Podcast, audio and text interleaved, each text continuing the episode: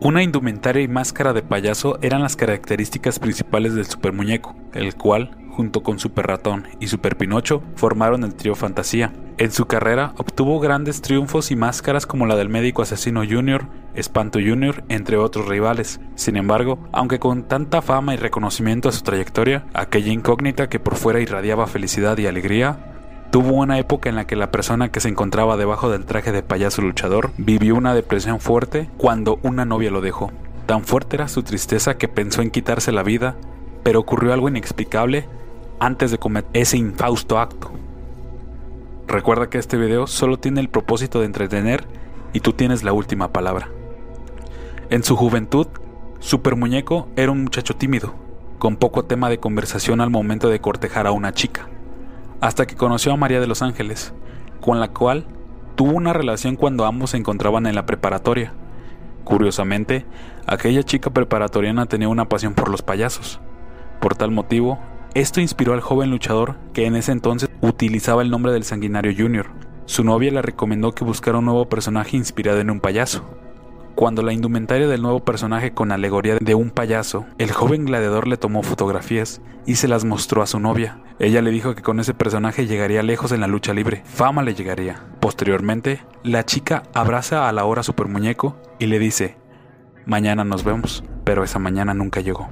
En 1982 debutó como Super Muñeco. La felicidad y la algarabía no estuvieron presentes por su nuevo personaje. La depresión por haber perdido a su novia era mayúscula, llegando al punto de que su pasión por la lucha libre declinó, por lo que tras finalizar una función y tras recorrer las calles de Tlalpan, observó un puente.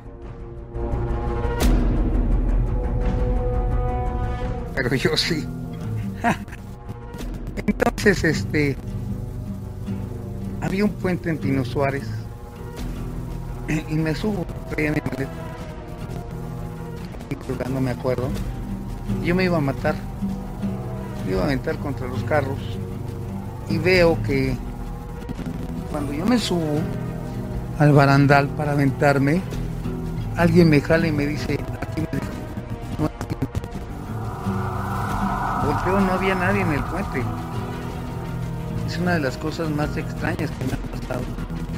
Me dio miedo, me bajé llorando y me llegué a mi casa. Posteriormente, el recorrer la República Mexicana por su trabajo como luchador y el conocer a varias personas ayudó a superar la depresión. Además, las participaciones en el pabellón azteca aumentaron, además de que se le unieron Super Pinocho y Super Ratón para formar el trío Fantasía. Esta fue la anécdota paranormal de Super Muñeco.